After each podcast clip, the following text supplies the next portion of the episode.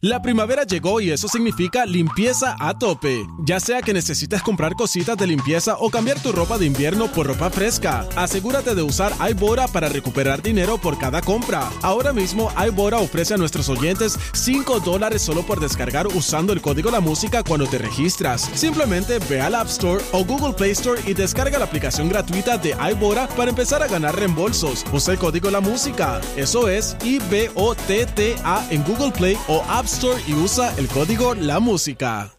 La primavera llegó y eso significa limpieza a tope. Ya sea que necesites comprar cositas de limpieza o cambiar tu ropa de invierno por ropa fresca, asegúrate de usar iBora para recuperar dinero por cada compra. Ahora mismo iBora ofrece a nuestros oyentes 5 dólares solo por descargar usando el código La Música cuando te registras. Simplemente ve al App Store o Google Play Store y descarga la aplicación gratuita de iBora para empezar a ganar reembolsos. Usa el código La Música. Eso es I-B-O-T-T-A en Google Play o App Y usa el código La Música.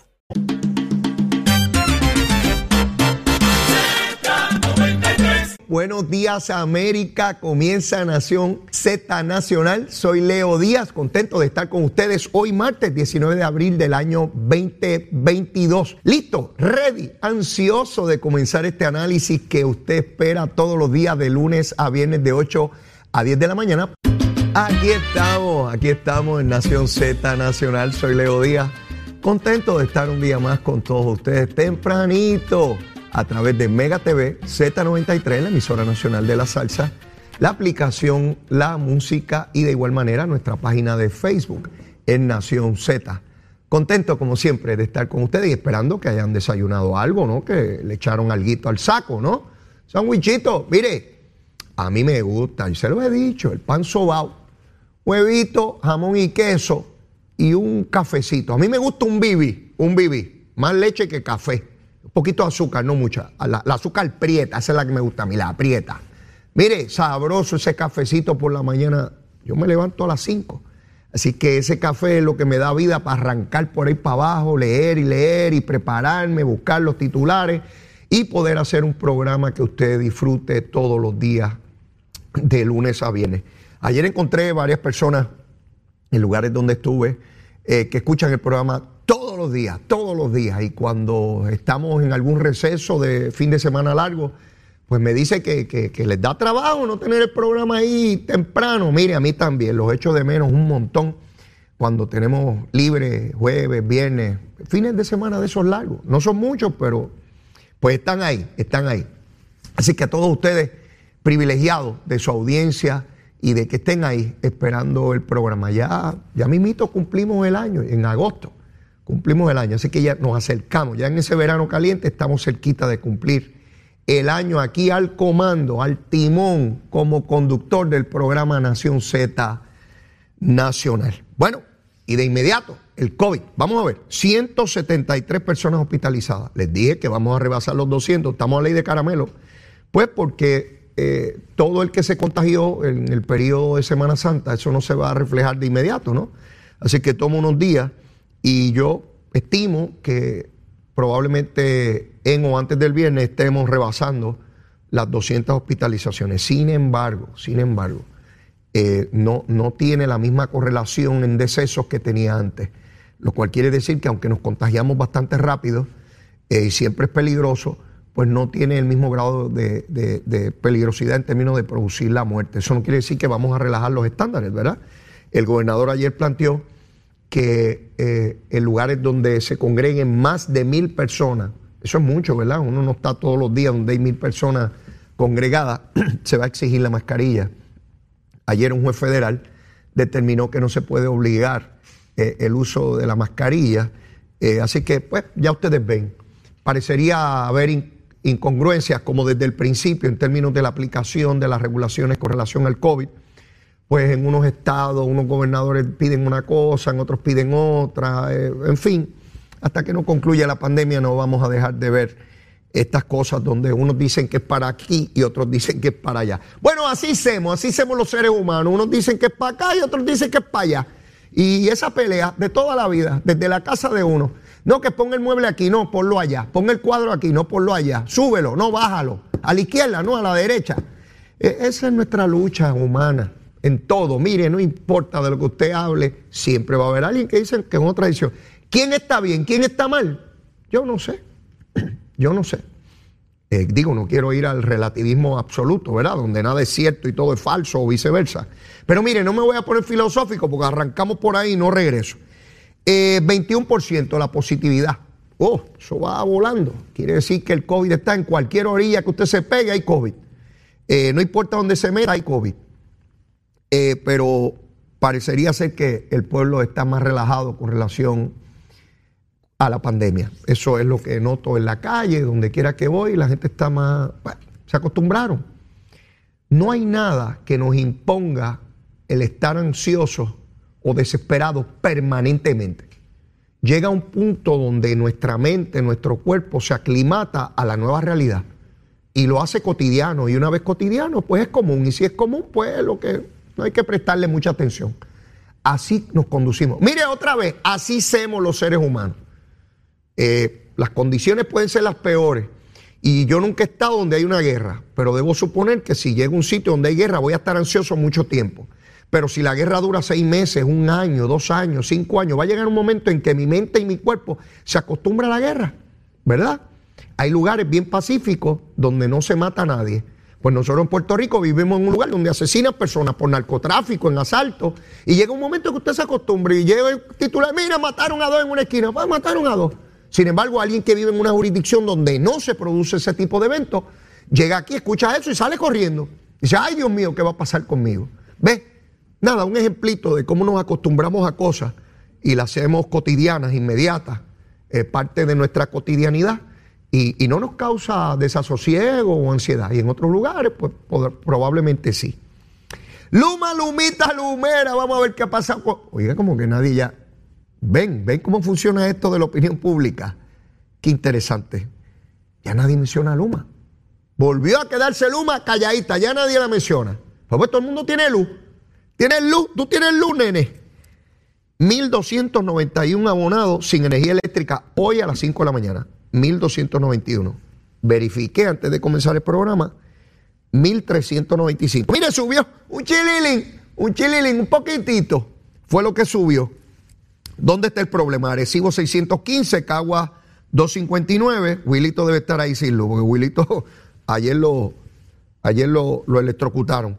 Eh, Mayagüez 401. Ahí está el problema. Ahí está el problema. Eh, así que Luma, Lumita, Lumera, bregando con los asuntos. Oiga, mire qué interesante. Otra vez con la opinión pública. Nada para comparar. La cuestión de las varas. Usted sabe, era la varita mía aquí. Mira, ya vimos brego contigo. Eh, eh, la, vara, la vara.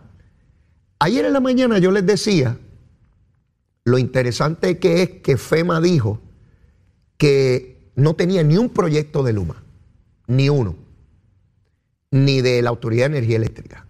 Yo averigüé y resulta que sí, que tenía proyectos allí pendientes. No fue hasta ayer que el periódico El Nuevo Día publica que en efecto tiene más de 20 proyectos, 15 de ellos de Luma y los otros de la Autoridad de Energía Eléctrica. Aquí yo traje a la voy el de el COR 3, donde explicó los proyectos que están pendientes. A Manuel Lavoy estuvo aquí, ustedes lo vieron, lo escucharon la pasada semana, el lunes. ¿Qué ocurrió en el resto de los programas que estuve pendiente de radio y televisión? En primer lugar, especulando. Todo el mundo especulando. Nadie entrevista a José Vaquero. Sí, José Vaquero, he estado averiguando y me dicen que es un incompetente de cuatro pares, ¿sabe? Sí, Vaquerito, el que era director de Puerto de Sila. Me dicen que es flojo, que hasta la gente de él dice que, es lento, lentísimo y parado. Que después de decir su nombre, olvídese, no, no, ocurre nada más. Pues ese señor es el que dirige FEMA en Puerto Rico. Nadie se atreve a entrevistarlo. Oiga, desde ayer que se publicó que tiene proyectos pendientes, Ninguna estación de radio, de televisión, de prensa escrita. Mire, primero encuentran al alcalde Trujillo Alto, que anda escondido, a lo mejor está en Ucrania. No aparece. José Luis, el alcalde de Trujillo, que anda huyendo de todo el mundo. Antes aparece el alcalde de Trujillo que José Vaquero. ¿Usted ha visto la careta de José Vaquero en televisión, en algún, en alguna, en algún noticiero? No, nadie lo entrevista. Mire, habla español No es gringo, no es de los americanos, no tiene la lengua rubia. Vaquero no tiene la lengua rubia como los americanos. No tiene la lengua como nosotros, como la lengüita mía. Sí, una lengüita boricua. Sí, bien chulita. Mire, Vaquero no, no, no aparece. Nadie lo entrevista para decirle, mire, usted es vago. Usted es vaquero y vago. ¿Por qué usted no atiende los proyectos? Y que le explique, a lo mejor él tiene una razón importante, poderosa, que nos explica por qué no ha atendido estos proyectos. Pues usted sabe lo que decían en algunos medios ayer. No, no, no, es que esperábamos que Luma hubiese sometido 100, 200 proyectos. Ah, ahora no es que FEMA no tiene ninguno, ahora es que Luma no ha enviado suficiente. Mire qué pantalón, ese león me tiene que tragar a como de lugar.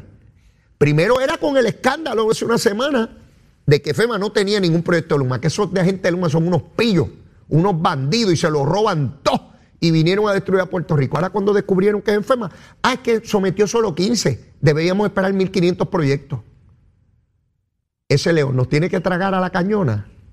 Mire qué generales son, mire qué generales son. Pues ahí estamos, ahí están los proyectos en FEMA, no los atienden, nadie entrevista a José Vaquero. Nadie. Yo tuve que ir a buscar fotos de él vieja para recordarme de quién era eh, cuando estaba bajo la administración de Sila Calderón, porque fotos recientes de él o de entrevistas recientes no hay.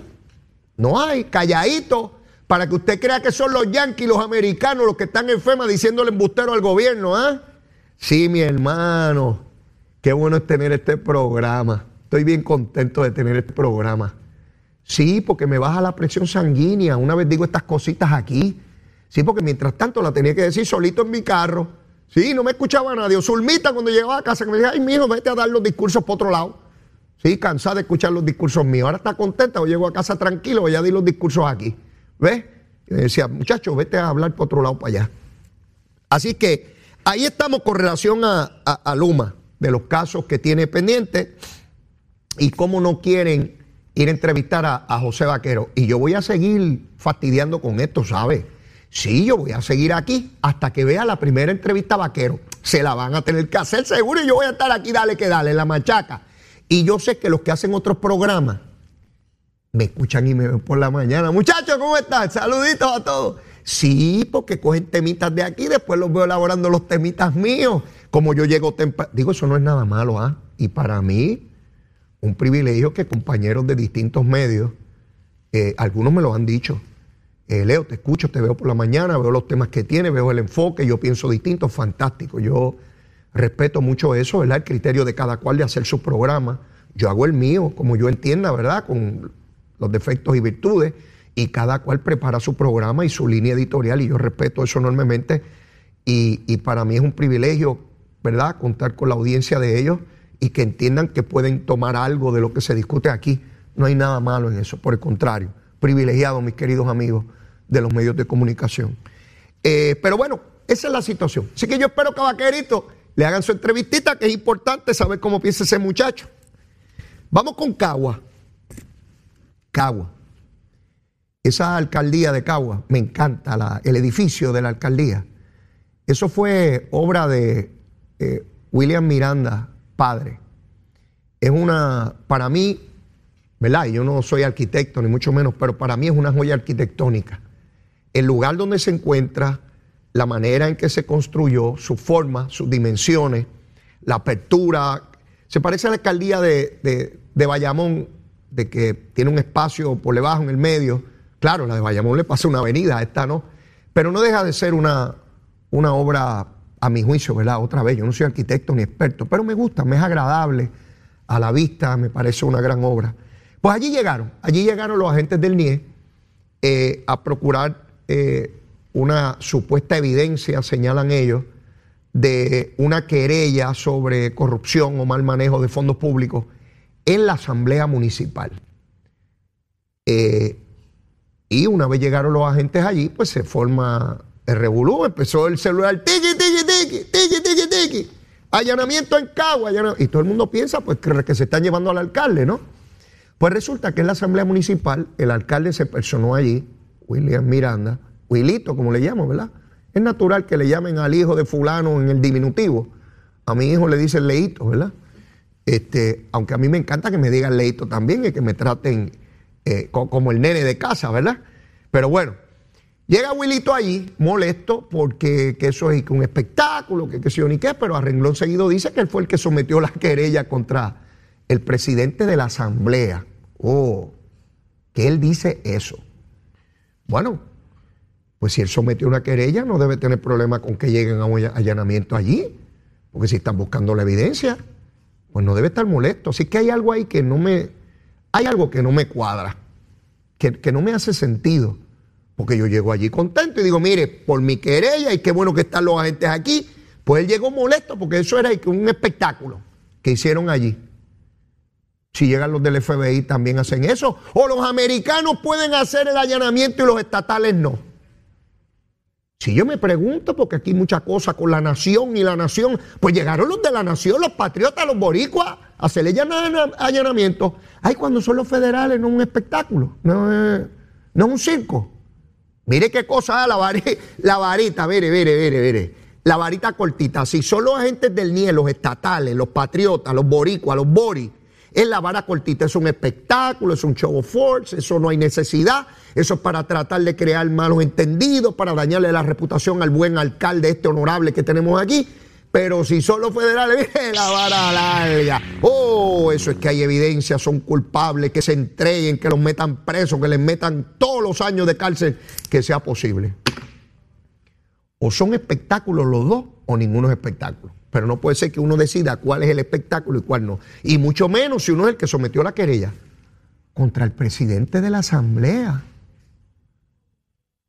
¿Tiene miedo Wilito a que el presidente de la Asamblea lo rete? Yo como tengo la mente de político, rápido, tendrá miedo. Wilito ganó por 20 mil votos en el 2016. Ahora ganó por menos de 2 mil. Wilito está asustado. Wilito está muerto el miedo. Me decían que el cuatrenio pasado llegaba temprano, se iba de la alcaldía tempranito, se iba de vago, medio vago, Wilito. Wilito, no te puedes poner vago a dormir a base de lo que hizo papi, que por cierto fue un excelente alcalde.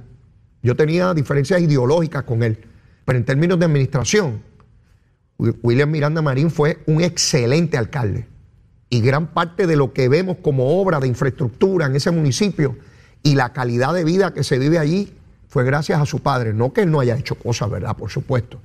Pero se, se acostó a dormir sobre las cosas de su padre y por poco pierde la alcaldía de Cagua. Y ahora de momento presenta una querella contra el presidente de la Asamblea. ¿Qué? ¿Que el presidente de la Asamblea lo quiere retar? Estará fabricando un caso. Ya veremos, porque el NIE se metió allí Qué interesante que Wilito estaba sometiendo querellas contra su presidente de asamblea y hace una semana estaba diciendo que no va a correr por el Partido Popular. Que, que Wilito está buscando votos de afuera porque con los de él no gana. Y está diciendo que aunque corre bajo esa insignia, no es de esa insignia, y aunque él no es, como él era, que es libre, asociado, sin asociar y, y toda esa burundanga. Interesante lo que está haciendo Wilito. Algo le preocupa al alcalde de Cagua y estamos creo que a poco tiempo de averiguar qué es. Pero mire, yo me queda mucho de quemar el cañaveral. Voy con Nogales, pero después de la pausa, llévatela, chero. Sin pelos en la lengua. esa otra cultura, la cultura de la violencia, donde asesinar a alguien es algo muy sencillo. Leo, Leo Díaz, en Nación Z Nacional, por Z93. Comenzamos nuestra segunda media hora aquí en Nación Z Nacional. Soy Leo Díaz, mis amigos. Bueno, como les prometí antes de la pausa, vamos a hablar un poco sobre las vistas que se desarrollaron ayer en la Cámara de Representantes, presididas por el representante Edgardo Feliciano. Yo conozco muy poco de este legislador. Eh, es un legislador nuevo, ¿verdad? No hay por qué conocerlo tanto. Eh, pero comienza a dar sus pininos, particularmente porque tiene la oportunidad de una proyección pública que le da a su comisión en virtud de esta investigación que se realiza sobre el crimen ambiental que se comete ya por tantos años allá en esa zona de, Salinas, en el Mangle. Bueno, comenzaron las vistas. Entonces, una vez concluyen, pues no hay nada nuevo.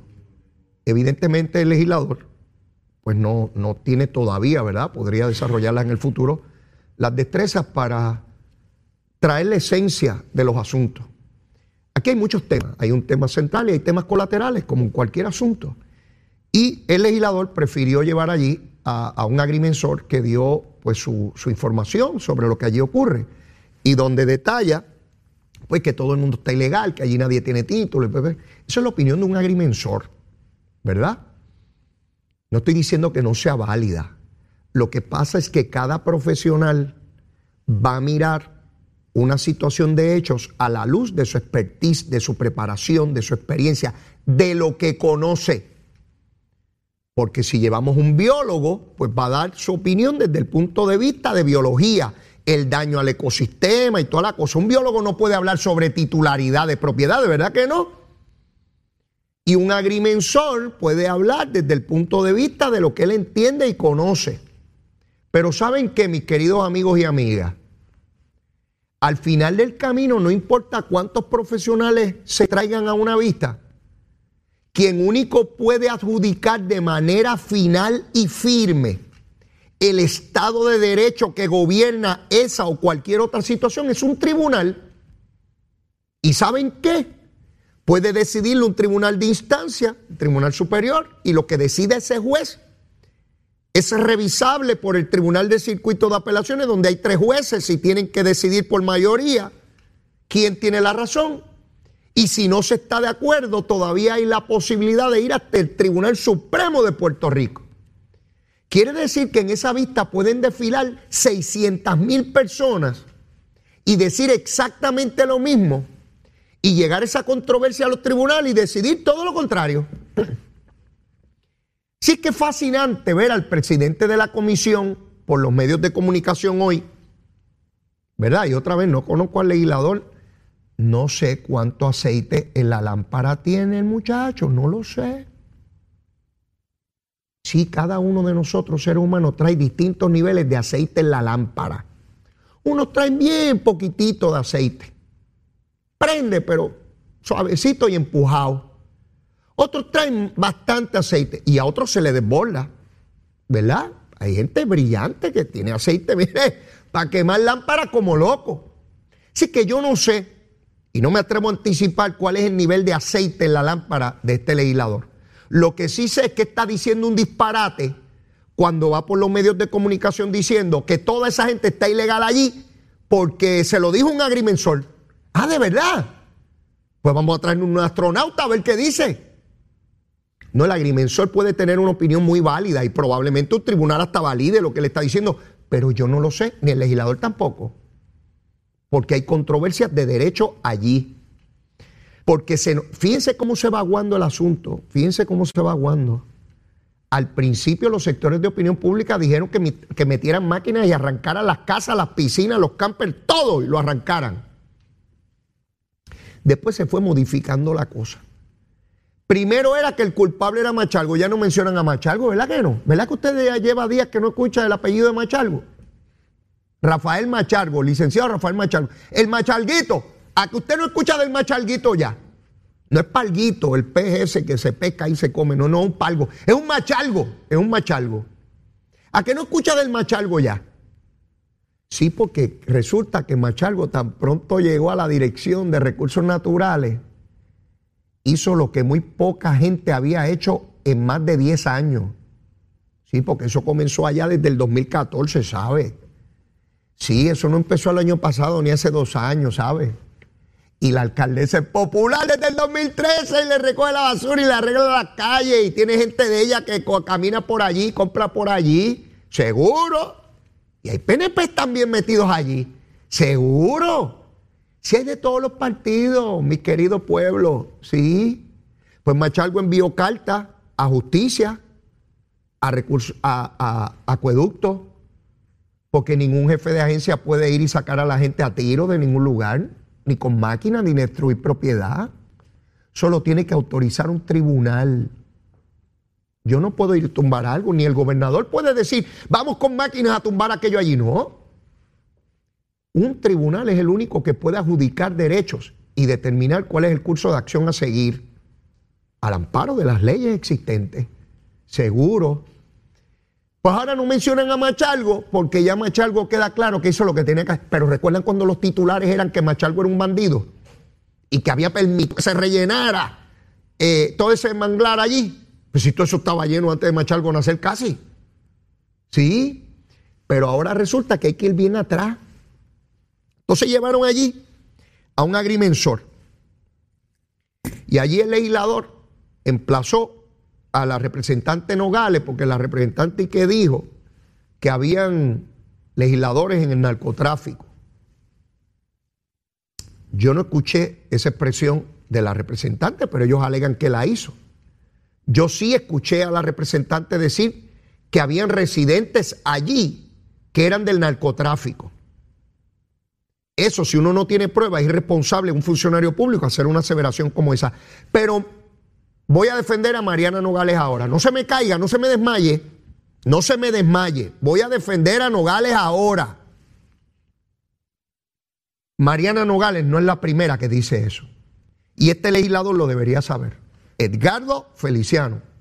Edgardo. Edgardo. Sí, Edgardo se llama.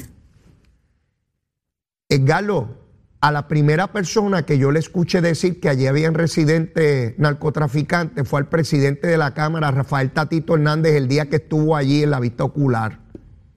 Si estás emplazando a alguien, tienes que emplazar a tu presidente o tienes miedo a que te quite los chavitos y la comisión. No fue Nogales la primera que dijo eso. Nogales está repitiendo lo que dijeron otros. En eso ya tiene razón. Y la vi ayer en televisión. Dijo, no, no, yo no fui la primera. Aquí fulano y fulano y fulano. Y es verdad. En eso Mariana tiene razón. Y si la están emplazando para que diga, pues emplace al presidente de la Cámara que dijo que allí hay residentes narcotraficantes. ¿Cuál es la prueba? ¿Por qué no le da 24 horas también al presidente de la Cámara para que presente pruebas? Sí, porque él dice que los funcionarios públicos no pueden estar buscando pautas, dañando reputaciones. Pues Tatito lo hizo. ¿Ha habido alguna repercusión? Edgardo, Edgardo, que anda por todo. Ahorita estuvo en Nación Z con Saudi, Saudi, Jorge y Eddie. Sí, y dijo que estos legisladores irresponsables buscando pautas, dañando reputaciones. Y el presidente de la Cámara, cuando dijo que habían residentes allí narcotraficantes, él los conoce, él sabe de ellos, tiene pruebas. Pregunto, ¿por qué con Mariana Nogales sí y con Tatito no? Pregunto. Ah, si Mariana dijo, como él alega, yo no lo escuché de que hay legisladores narcotraficantes, por supuesto que es un irresponsable si no presenta prueba de ello. Claro. No puede haber doble vara. No le pueden aplicar una vara a Mariana Nogales y otra a Tatito. No, es la misma vara para los dos. El que haya hecho imputaciones de narcotráfico tiene que demostrarla, si no es irresponsable, llámese como se llama y no importa el partido al cual pertenezca. Ve cómo no me gustan las dobles varas para nadie. Si condenan a Mariana por eso, tienen que condenar a Tatito también. Y si un PNP lo hace, también. Sí, esta cosa de que a unos sí, a otros no, no, no tolero esa cosa. O le aplicamos a todo el mundo la regla. La varita, mire, allí está Edgardo aplicando la cortita a Manogales y la larga para, para Tatito. No, no, mi hermano, no. No, los dos tenían que tener el plazo de hoy a las 10 de la mañana. A Tatito puede decirle narcotraficante a cualquiera, Nogales no. ¿A cuente qué? ¿A cuente qué? Pues mire, yo estoy convencido, por ley de probabilidad, que allí hay personas que llegaron de buena fe. Y les voy a explicar por qué. Porque aquí en Puerto Rico hay un sentido de impunidad con relación a ese tipo de, de cosas o no que le hemos dado título de propiedad a invasores de terreno. ¿Desde cuándo en Puerto Rico no se le da titularidad a invasores de terreno? ¿Cuántas comunidades en Puerto Rico hoy, totalmente legales hoy, comenzaron como invasiones de terreno? Que se prohibía por ley invadir. Y las legalizaron. Los primeros que iban detrás de que se legalizaran eran los políticos. Mira, tengo un terreno invadido aquí, si le doy título esa gente vota por mí. ¿Ah? ¿Sí o no? Seguro. Montones de políticos, PNP y populares, de los dos partidos. Invadieron. Si yo le doy el título, me lo van a agradecer a mí. Pues hay un montón de gente que dice, vamos a invadir. Pero saben que invaden ricos, invaden pobres y invaden gente de clase media. Aquí en ese caso de Salinas, que es evidente que es un crimen ambiental, en eso estamos claros. Pues como en cualquier otra comunidad, yo me meto, no me dicen nada, construye tú aquí, te doy una participación en el terreno. Si yo llego y veo luz y agua, yo digo, pues aquí el gobierno permite porque hay luz y agua. ¿Cómo empezaron las picúas? A los que son más viejitos, los jóvenes no recuerdan eso. Yo lo recuerdo vivamente porque yo llegaba a la legislatura en ese momento. Estaba Carlos Vizcarrondo como portavoz de los grupos ambientales para impedir la construcción y la venta de terreno en las picúas. Mi amigo Carlos Vizcarrondo. Mi gran amigo de toda la vida, independientemente de divisiones políticas y boberías. Es mi hermano. Lo respeto enormemente. Retirado ya del Tribunal de Circuito de Apelaciones. Y era Carlos el que llevaba esa voz cantante allí. Y luchó por eso. Y tenía razón. Hoy esa comunidad está legalizada y están allí. Hay muchísimos titulares y nos vendieron y compraron y toda la cosa que se da. Pues allí fue igual. Por lo tanto, no podemos decir que todos son narcotraficantes, que todos llegaron allí a invadir el mangle, porque si yo llego allí y veo que hay luz y agua y que alguien me presenta una escritura y que estamos todos aquí, aquí nunca se ha metido la policía, nunca nos han cuestionado nada y de, leíto, ponte un camper ahí para que venga con y los nenes y te meta al agua y una lanchita allí, pues yo voy, pues ya, ¿cuánto vale? Hay 100 pesitos por noche, pues da, toma, nene. Vamos para allá a ver el monito de Santurce. Seguro. ¿En cuántos lugares probablemente hemos estado? Que no cumplen con todo el Estado de Derecho y nosotros presumimos que sí lo, lo, tienen y por eso somos criminales, claro que no. Por eso es irresponsable decir que todo el que está allí es ilegal y que todo es un narcotraficante un bandido. Hay que ir caso a caso para no cometer injusticia, claro. Y eso me mueve al otro tema que quiero discutir con ustedes. La joven que ayer el Departamento de Justicia pidió a los tribunales que se desestime su caso que se archive. Yo hablé aquí al otro día de esa situación y dije lo injusto que era. Ahora veo que le caen encima a los fiscales. Es un disparate caerle encima a los fiscales. Si los fiscales no hubiesen radicado los cargos de inmediato, hubiesen dicho que el Departamento de Justicia eh, arrastra los pies, que una mujer que abandona a su hijo, que esto es una barbaridad y que sé yo qué rayo. Si la juez le impone una fianza de un peso, mira como los tribunales sacan a la calle una mujer que, abandona a su hijo, este sistema no sirve, Porque tenemos un sistema que trabaja con el Estado de Derecho y la presión pública. Sí. Depende cuántos chavitos usted tiene. Sí, esa es la verdad de nuestro sistema. Si usted es un pelado y no tiene para abogado, va preso. A menos que asistencia legal, que hacen un trabajo inmensísimo con las personas que no tienen recursos en Puerto Rico y que son acusados de delito, tratan, tratan con los pocos recursos que tienen de que no se cometa injusticia. La mayor parte de nuestro pueblo entendía que había que meter la presa por toda la vida, porque así pensamos de las mujeres que abandonan a los hijos. El papá puede abandonarlo como sea, pero como ese es el macho no hay problema. La madre es la que no lo puede abandonar. Y yo les dije aquí a ustedes que el primero que abandonó esa criaturita no fue la mamá. Fue el papá que permitieron que la desahuciaran y que estuviera en la calle con esa criatura. Sí, el papá que estaba casado cuando tuvo relaciones con ella. Sí, la preñó y se fue para allá con la esposa tranquilo, ¿verdad? Y allá que la desahucie y que se fastidie. ¿Cuántos casos de injusticias como esa ocurren pero no tienen notoriedad pública y no podemos decir nada? ¿Cuántos? Si el que tiene chavo va al Tribunal de Circuito de Apelaciones, va al Tribunal Supremo y aquí hay casos que tardan años en resolverse porque los abogados en ejercicio de su derecho están en apelaciones y apelo por aquí, apelo por allá y cuando pelo aquí, pelo allá y pelo aquí, pelo allá. Seguro y pago buenos chavitos al abogado. Y el abogado ganando chavitos, seguro yo quiero chavitos también, todo el mundo quiere chavitos. Pero cuando uno está pelado, declárate culpable, mijo, porque como no hay muchos chavitos y no podemos ir para allá arriba, tú no, tú no tienes chavos para la apelación, declárate por un menos grave ahí o por un delito menor incluido, para que cumplas menos, nena, y allí va el pelado para la cárcel un rato. ¿Sí? Y si tiene chavo y un buen abogado, ¿eh? de esos abogados que están en la opinión pública y que te defienden en el tribunal, te defienden fuera.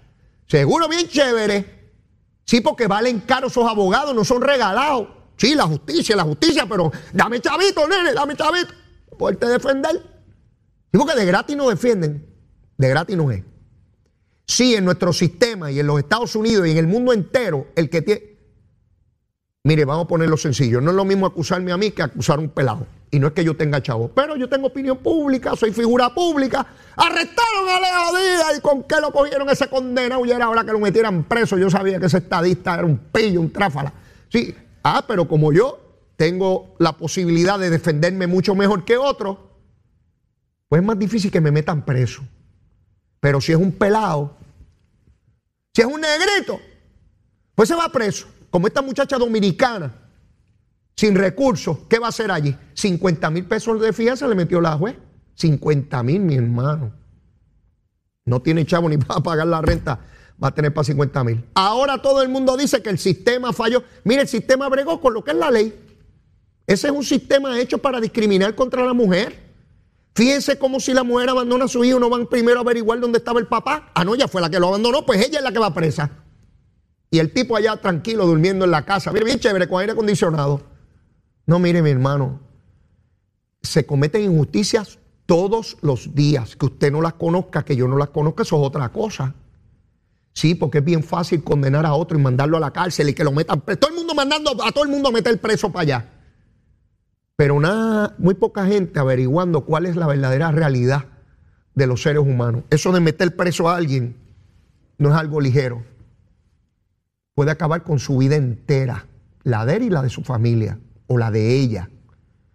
Así que no tomemos relajadamente esto de meter gente a la cárcel, porque no podemos resolver las cosas metiendo todo el mundo a la cárcel.